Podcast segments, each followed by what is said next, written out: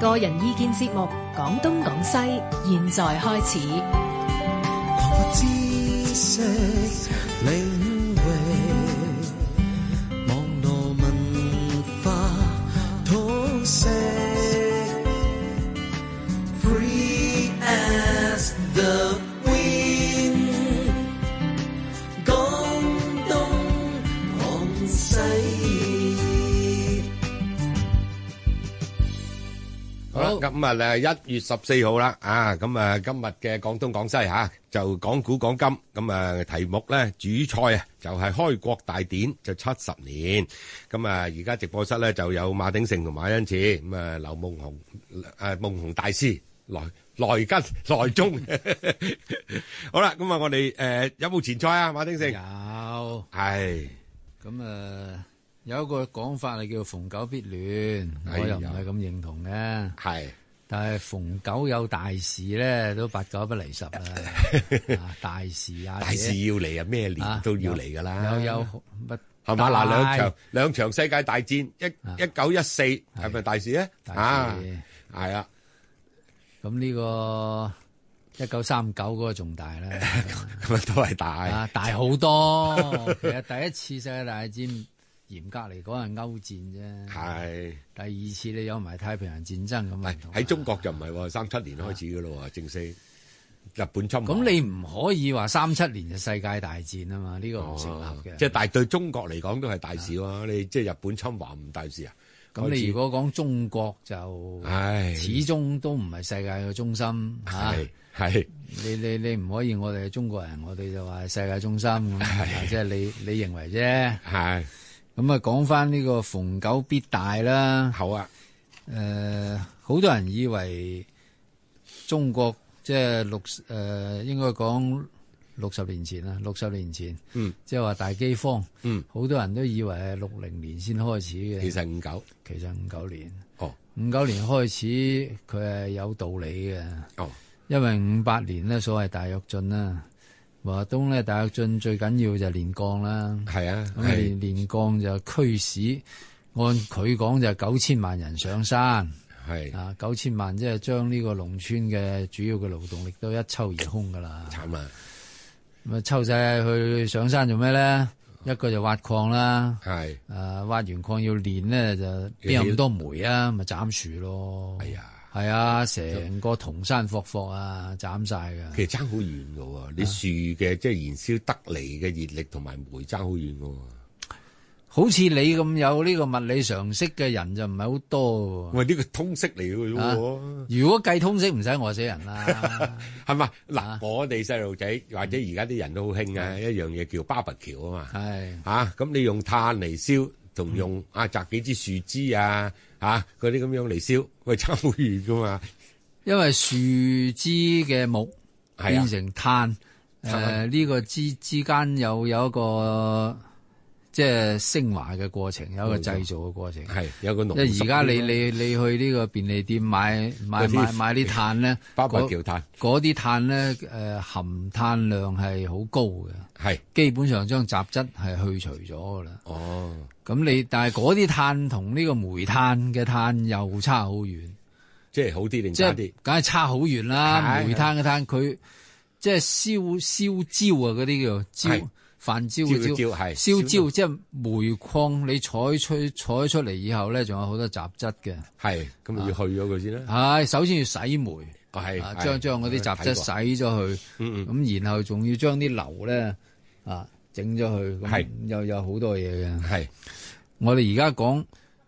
即係五八年大煉鋼鐵就使到咧豐收唔豐產。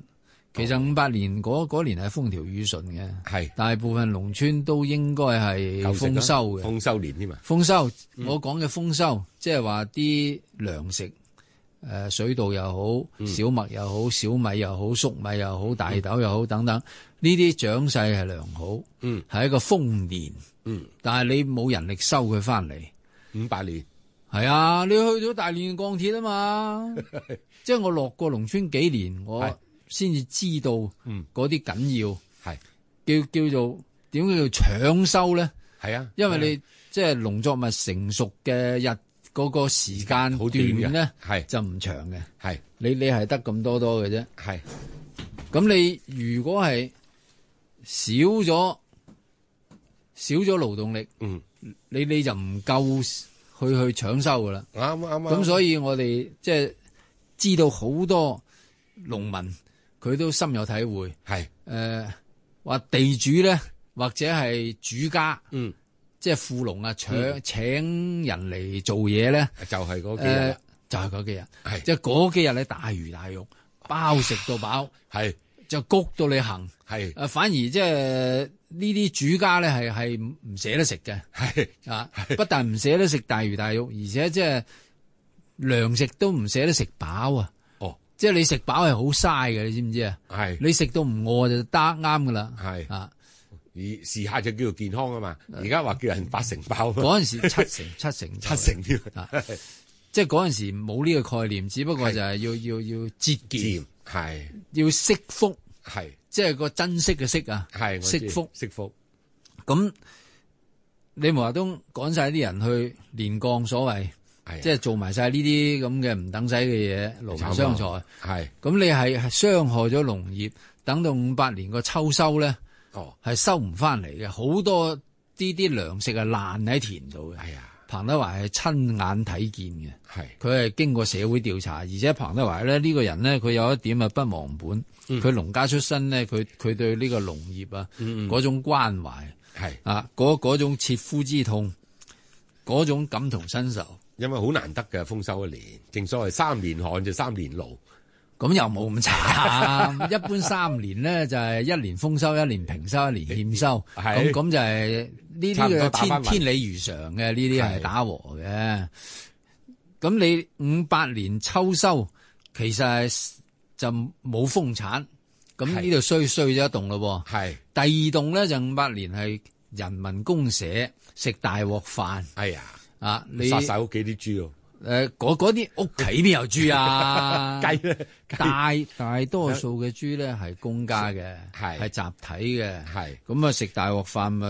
誒食食啦，咯三餐乾啦，甚至四餐加埋宵夜啦。哇咁就將呢個積蓄係食谷食空咗，咁啊兩樣咯喎，嗯係一樣係收收唔翻，第二係食食空咗。咁到來春呢，係到來春呢，大家都知道有一個叫春荒。係我我唔知香港呢幾句説話點講，誒、嚇呃香港交易所都有有呢、個句講法，即係係都有春荒呢個意思嘅。係我哋鄉下咧就叫做三窮四倔五死六翻生，哦，即係三月就窮，三月就窮，係四月就倔啦。掘兩即係掘啊，係掘頭嗰個掘 啊，哎呀直頭就冇路行啊。哎呀五月就死啦，係即係五即係月冇晒啦睇見嗰啲農作物灌漿，係即係係已經成形啦，其實係冇得收嘅。哦嗰陣時如果你你收咧就叫割禾青係咩叫割禾青咧咧？就係咁啦，啊，割禾青就咁嚟噶啦 係。五死係六翻生，哦六月而家講緊唔係唔係陽曆嗰個六我知月，係係陰陰歷歷嗰個個六月陰歷先至收。咁六就翻生啦係，六就所有農作物咧，幾乎就即即係係冚唪唥收得翻嚟，嚟有錢啦啊嘛，係有得食啦嘛係嚇。咁你春荒嗰陣時三窮，哦，你你窮嗰陣時咧，又正係國家要要要要供應呢個城市糧食同埋出口嘅時候。係咁啊，國家就話啦，喂，你你舊年係大豐收喎、冇理由冇糧噶，咪咪咯，咁你大豐收數字上係咁啊嘛國家你又要俾翻咁多公糧，俾翻咁多餘糧國家噶嘛，係咁你何解話收唔到上嚟咧？係咁啊，只有一條就叫門產，哎呀門啊，即係隱瞞個門啦，即係你收咗你唔唔報講，上去係啦，私下自己你代而咗，家我國家要你唔俾，嗯咁咁黨紀國法何在啊？哦啊，咁啊要執行噶啦。係嗯咁啊手刮，話知你係口糧嗯都當你餘糧，哦呢呢樣仲未弊，係最最絕核啊，最殺人不見血啊，係就種子都收埋。係慘啊，冇得落農民呢，幾千年係有一條即係鐵打雷打不動嘅，就係咩咧？餓死都唔能夠食種子嘅，啱，點解咧？嗯你餓死咗仲可以生啊，係啊，種子冇咗你出年生仲咩啊？中手指啊， 做咩啊？係嘛？即係係最揦攞命就呢樣係。但係即係共產黨毛澤東派民兵挨家挨戶，你要搜出咁多嘅糧食上交，係啊種子糧都收埋，咁呢呢下死啊！你仲所以哦五九年呢，就呢幾幾樣嘢加埋咧，就開始餓死人啦，係開始餓死人。呢呢個餓死人嘅數字咧係係好準確嘅，係因為點解咧？係中國有幾多人？係第一次科學嘅統計係係呢個辛丑條約，係一九零一年，嗯即係一九零零年八國聯軍打輸咗啦，係啦打輸咗中國啦，咁咪賠錢咯，係賠錢點計咧？？哦，逐户收咯。人頭費，人頭費，人頭費，哦，人頭税佢計你中國人有四億五千萬人，係 咁啊收四億五千萬兩銀，每人俾一兩，係咁咁計噶嘛？個係四億五係係咁係計出嚟噶嘛？係咁你就知道啦。即二係十世紀初中國人口係四億五千萬，，係五十年以後。係即係共產黨建政啦，一九四九，我算你五十年啦，嗯係幾多人咧？係五億。五億。哦，咁冇乜增你。長喎，其實你呢句說話咧就錯得好犀利，點解咧？因為五十年之內仲增長咗九分一，即係四億五變成五億。嗯，你不可不知呢五十年啊，中國啊內戰外戰哦，你咁都未，停過。係南京大屠殺三十萬大家都知啦，嗯日本仔八年抗戰我都唔計一九三一啦，係八年抗戰死三億誒三千幾萬人。係係全世界最多嘅，即係蘇聯都冇咁多。嗯當然佢人少啦。啊咁你未計國共內戰喎，嗯你未計民初嗰陣時軍閥混戰喎，都未停過直奉戰嗯爭、直直元戰爭、啊，呢個第二次直奉戰爭。嗯咁然後呢個國共內戰十年，嗯跟住八年抗戰，跟住仲犀利嘅就係國共決戰四年，嗯四五年打到四九年，嗯屍橫遍野。嗯啊！你話淮海大戰死幾多人啊嚇？冇人知，未統計過。但係好多回憶錄寫淮海大戰呢，死到咧真係叫做咩？血喐中原肥肥勁土，哇即係滿目睇見嘅咧，唔係死屍，係係肥狗，哦，啲野狗你食食屍食死係屍，啊，真係凄慘到咁樣嘅地步嘅。即係當時死咗人以後咧，因為淮海大戰係冬天打嘅，一九四九年一月打到嗰陣時啲地係掘唔喐嘅，死咗以後你硬想晒，你想賣都賣唔到啊，掘唔掘開唔喐咁啊草草斂，係咁啊狗都食唔晒，所以第二年咧啲啲啲啲即係土為之赤，啊，紅晒唔係開玩笑，咁都有人增加。係咁但係一平靜起嚟冇仗打咧，從呢個四九年到五六年，第一次全國人口普普查係係六億五千萬，五億一下多咗一億五，咁犀利，係啊，咁咁你話有乜理由從五九年到六一年呢三年係人口 不嘭一聲，不哇，增反減？係人人哋個曲線咁照照計應該係幾多嘅？係咁冇咗嗰啲去邊啊？佢死咗咯，肯定點死㗎㗎？哦。咁餓死咯！咪最緊要啊！唔係病，唔係疫症就係餓佢死啊！叫做最叫做不正常死亡，咩呢啲不正常即係冇飯食 啊哇嘛哇，人食飯係最正常啊嘛係，冇飯食係最唔正常啊嘛係，啊！係而且馬恩次你話病死嘅係好多人你可以診斷為呢個病死，梗係啦，餓到都但係嗯我首先係餓到餓冇冇晒晒抵抵抗抗力力，，係啊，佢佢本身即係總之你你你話係病死嘅咧，多數都係餓死嘅。係咁從五九年呢呢呢個餓死人咧，嗯我我哋唔係話年年都要去挖佢痛腳，嗯而係呢呢一幕嘅歷史，我哋要追根查源，點解會發生呢啲人間慘劇？係點解會呢個活活餓死？嗯唔係冇糧喎，係好多地方糧倉大把糧喎，係，點解唔開倉濟貧呢？咪同埋出口一樣冇問題啊。即係皇帝，皇帝都知道要開倉濟貧啦，係啊係啊唔能夠餓死人啦，餓死人大更件唔事啦啊能夠發生呢個人食人嘅慘劇啊！係真係逆子而食嘅喎。係，啊你餓起上嚟真係乜都乜都得㗎啦，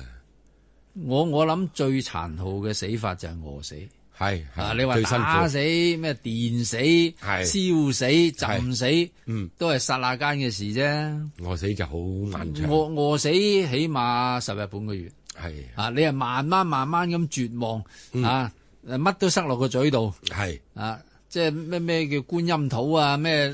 都都食。啊係總總之嗰啲飢餓難難頂，即係係咯，食到發病為止，肚肚脹胃爆，點點都塞住個胃唔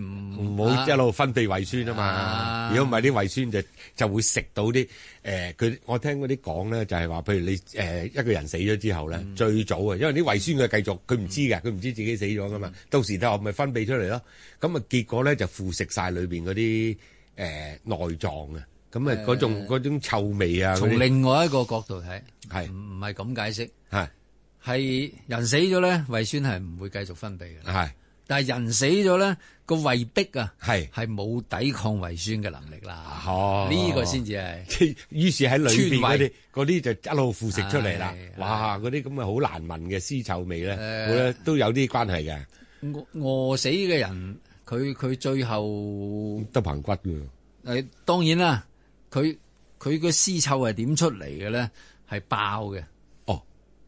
嗯係係個肚裏邊係，嗰啲細菌啊，嗯佢產生一啲氣體。嘣，係係成個肚脹脹脹脹脹脹脹到最後好似鼓咁，最最後係就爆嘅。哦咁呢呢呢呢啲慘劇咧，嗯喺呢個國共內戰喺長春嗯，長期圍城，係咁就唔俾糧食入係唔俾人出，係啊！你如果人出咧，你就餓唔親佢啦，係你啊，就要啲基民喺裏面鬧事係啊！咁吹一個死，打死一個，咪當當時就就喺國共嗯中間嗰個分界線嗰度，誒、國民黨就趕啲人出，共產黨就唔俾啲人出，係困住佢。咁就即係呢啲市民餓死係活生生餓死喺兩條戰壕中間嘅，哦，餓餓到即係喺喺中間死，係成日聽見爆嘅，搏就係、屍體爆。搏就係嗰啲，係啊，唔該啊所你，以即係點解喺呢個五九年到六一年可以餓死咁多人？嗯，唔係你頭先講啊話有誒有實際數字可查據。咪三千萬咯，誒，起碼啦數字何來咧？即係呢自己呢數佢自己數字就係調查嘅，就係五九年到六一年係嗰個人嗰口個普人查口不不不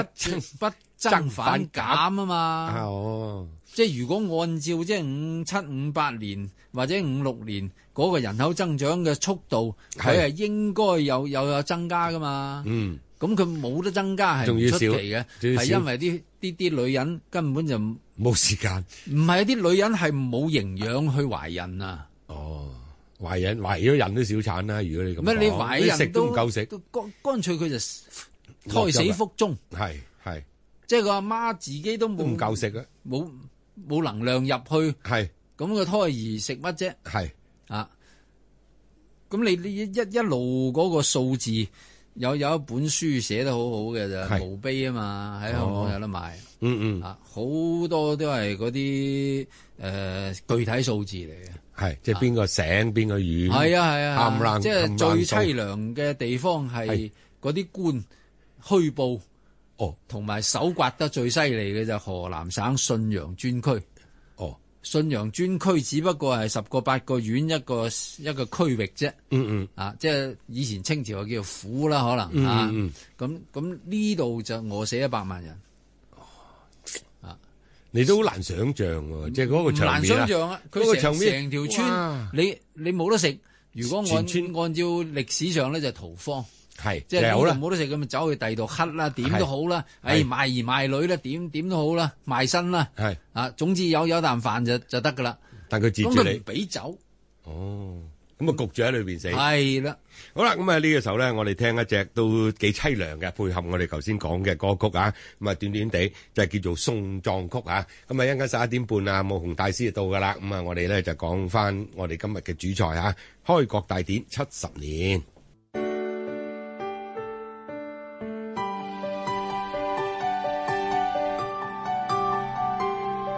星期一至五晚上十一點至凌晨一點，香港電台第一台。知識，你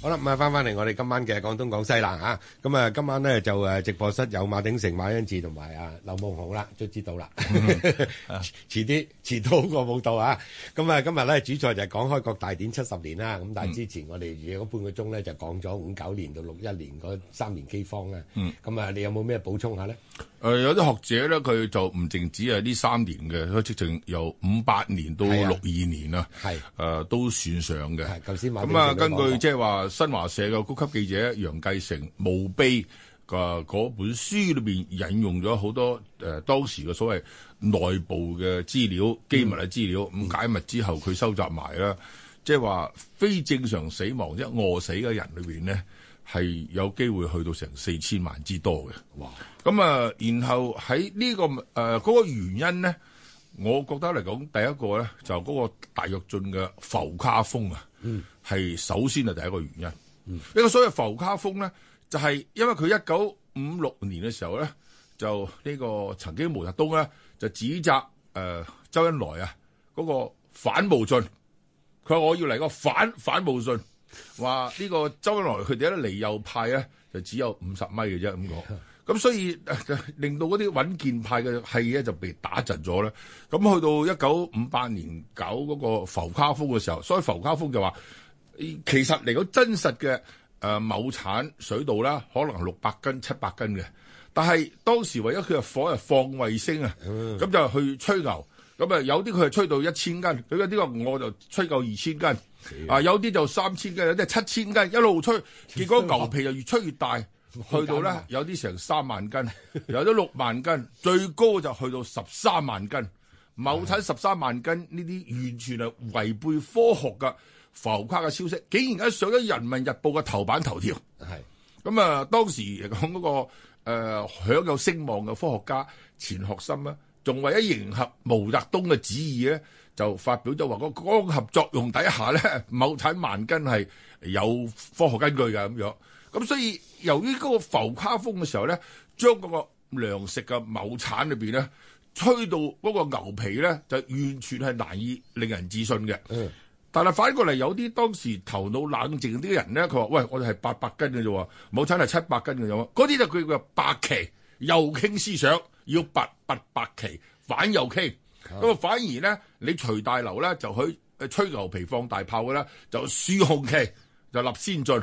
就咁嘅情況底下嘅時候咧，整呃個誒呢、個誒農農業嘅嗰、個、呃、即係糧食嘅生產量啊，嗰、年咧就係、浮誇到呢、個即係神仙都難以相信嘅地步。咁到頭嚟咧，就跟住就直接反映嘅咩咧？就話放開肚皮食飽飯。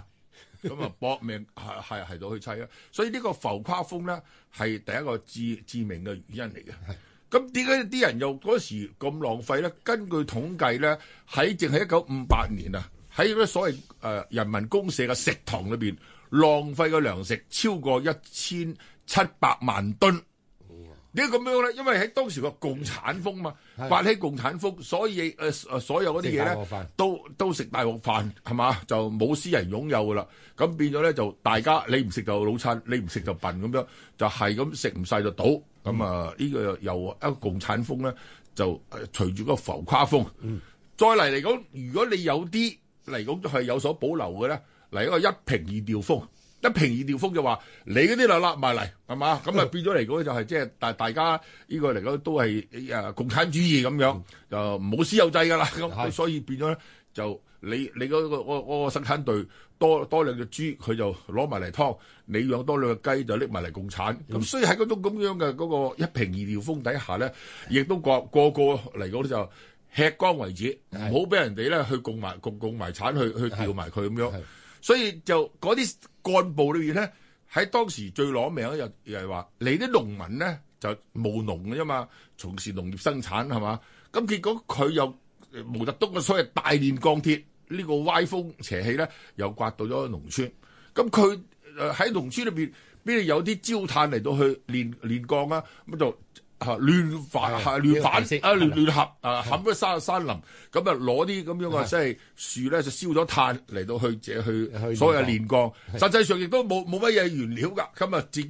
將嗰啲屋企嗰啲咁啊，誒呢個即係一啲即係鐵器，係呃有啲啊甚至菜刀、鑊鏟、鑊打爛咗佢就攞去燒一燒，就叫做咧就報個數上去。其實全部都係一堆垃圾、一堆廢鐵嚟嘅。咁呢啲咪又對生產力好大嘅破壞啦。再加上喺秋收季節嘅時候嚟講咧，你夏收啊、秋收季節咧，你將啲精壯勞動力調咗去上山練鋼咧，係就冇人去呢個去講去過啦啊！呢啲講咗係嘛？咁所以即係種種嘅嘢炒埋一碟咧，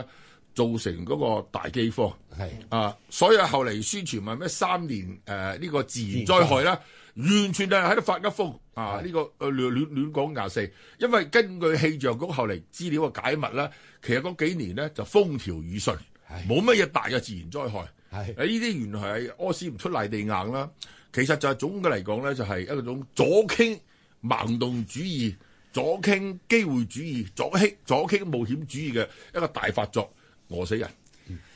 頭先啱啱休息嗰陣時咧，係我啊手機收咗個短信，係又有個聽眾聽眾咧就問佢話：究竟共產黨幾時先可以 認錯？我我話呢個幾時咧就好 難講，但係佢必須有個條件，嗯，就係佢勇於承擔，嗯，即係錯咗就係錯咗，嗯而且錯咗咧要問責㗎喎。哎呀啊，我唔係話即係要而家嘅官員或者而家嘅領導人去問責，嗯，起碼歷史上要問責。係啊，毛澤東係必須要鞭屍，嗯，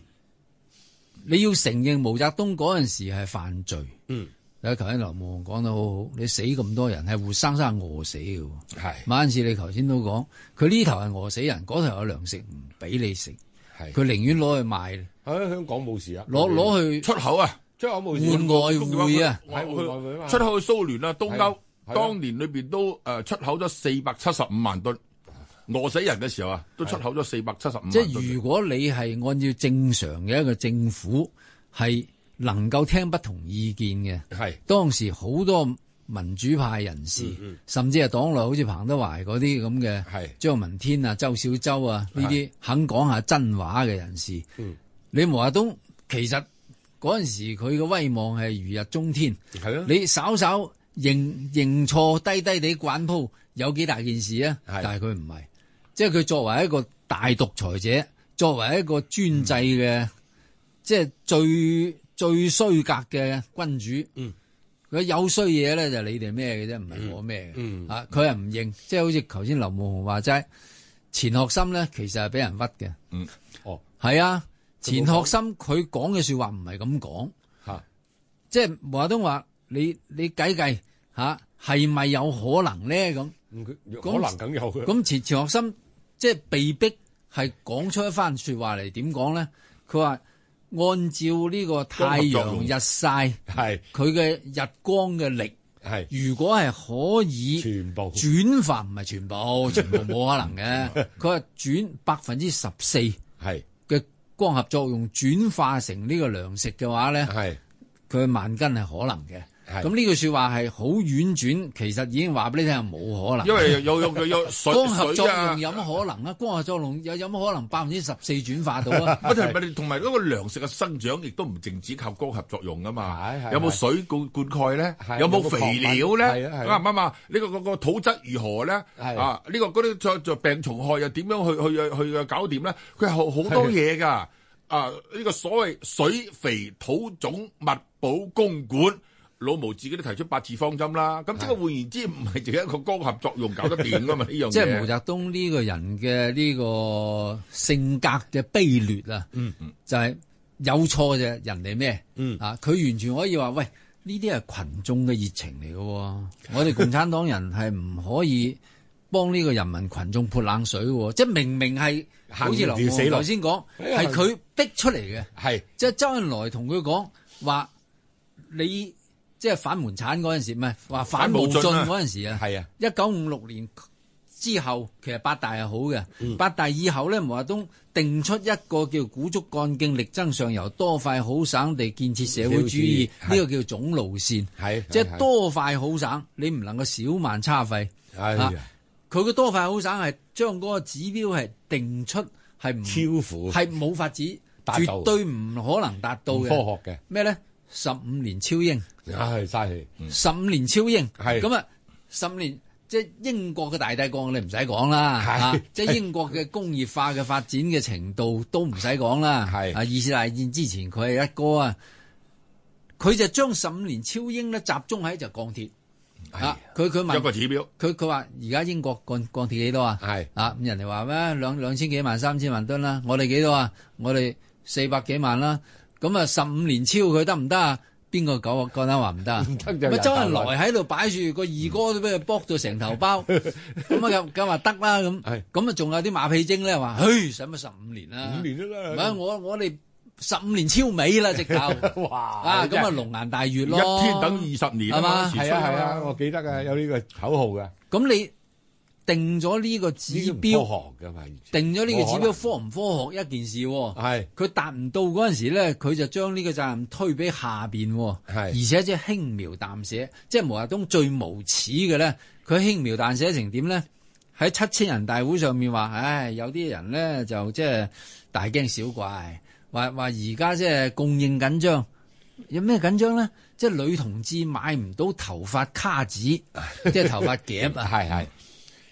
咁你呢啲鋼鐵唔得啊嘛，你 係當然就就生產唔到啦。但係呢個只不過係好細嘅事，佢佢將呢個事咧攞嚟代表，即係全國嗯嘅供應緊張，有乜咁緊張啊？只不過係買唔到頭髮夾啫嘛。係啊，即係此人嘅無恥咧，就在於呢度喺佢身上咧就大事化小。係啊，即係話我我嘅呢個小錯錯誤咧，係只不過係由於我坐咗呢個位，我係中央主席。係啊，所以即係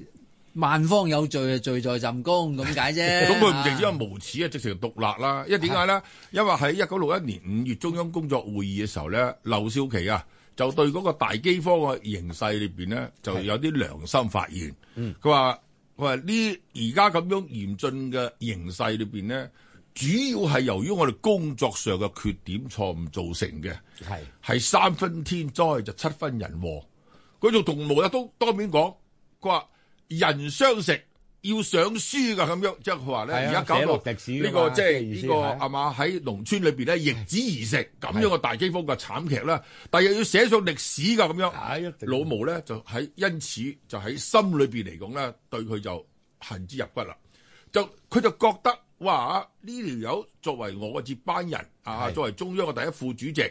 佢佢講咗啲説話出嚟，萬一我百年之後啊，佢咪學赫魯曉夫清算斯大林一樣去清算我啊？呢條友咪直情係睡在我們身旁的赫魯曉夫係。其實咧，所謂文化大革命啊，要已經喺懟呢冧度報呢咗個落嚟劉少奇咧，就係喺嗰個呢、個所謂劉少奇講咗三分天災七分人禍，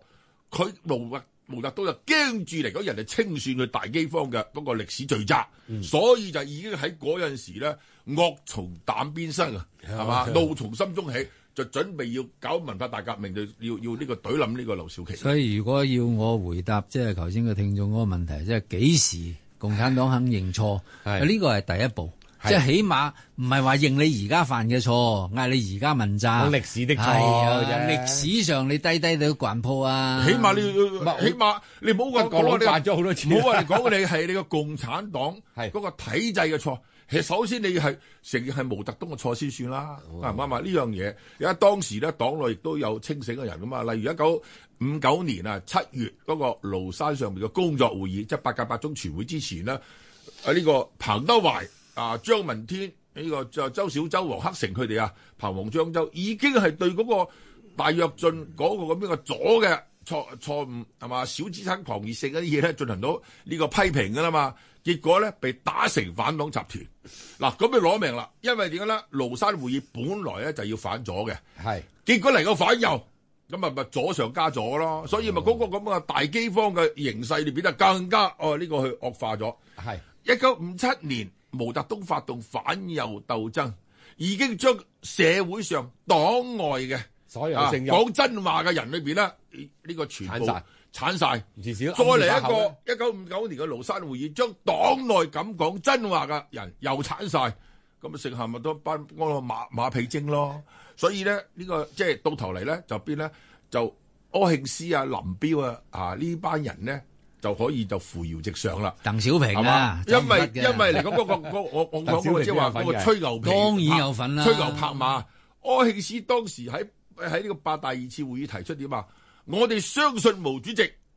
要到迷信嘅地步。哦，系嘛？我哋服從毛主席到盲從嘅地步，喂，講出呢啲咁嘅说話出嚟，即係六零年咧啊餓死人嘅消息咧係已經傳傳到中央噶啦。嗯嗯，啊，首先周恩來係知嘅，係即係嗰個數字報喺佢手裏邊咧，啊，佢嗌陶鑄啊呢呢班方面大員去統計啊，係到到佢手裏邊咧，佢話當我冇睇見燒咗佢，因為你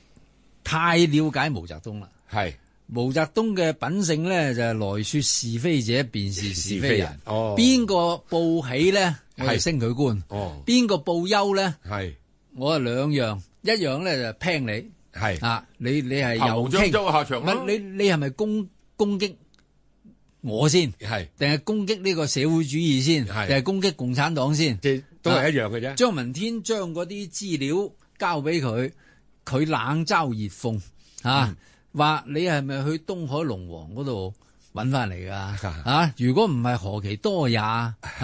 你哋係咪又犯咗呢個幾廿年前批你又傾嗰啲咁嘅？救命病啦，咁係樣係嘛？啊，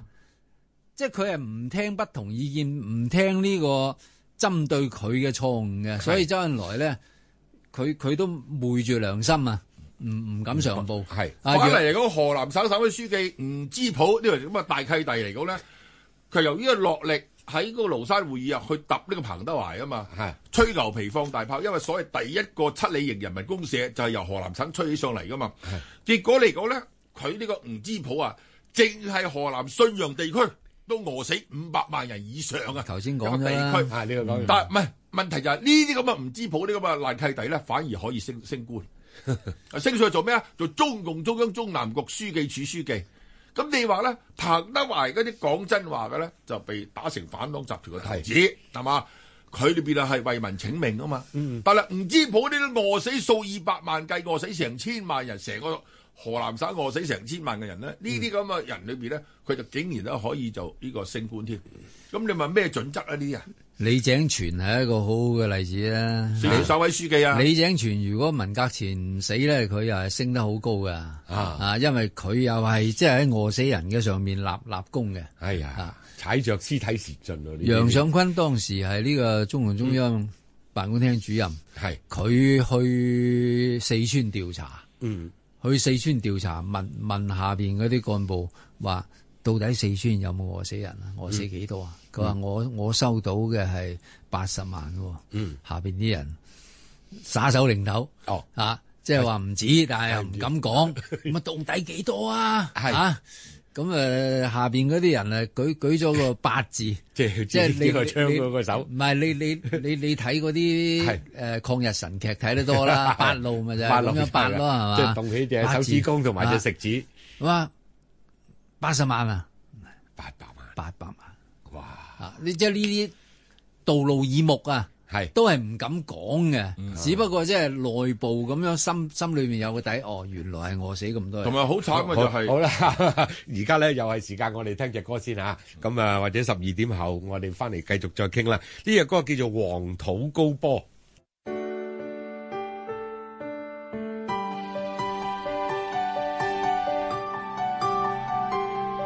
星期一至五晚上十一點至凌晨一點，香港電台第一台。知識領域，網絡文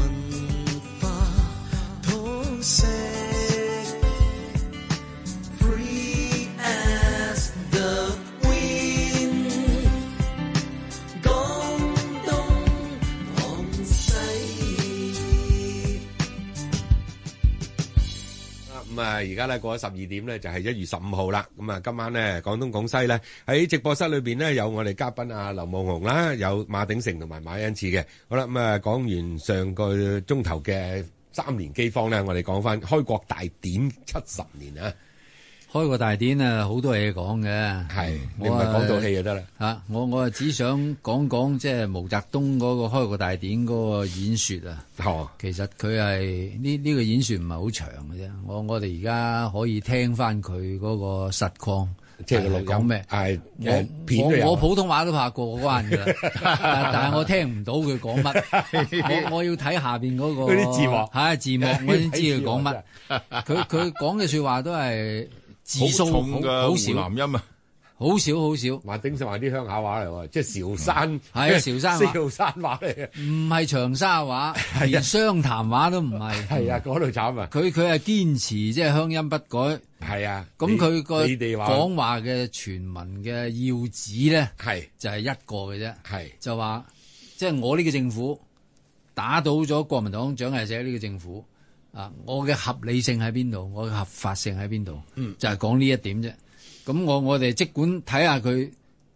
點講？即係講嘅說話嘅合法合理性喺邊度啊？佢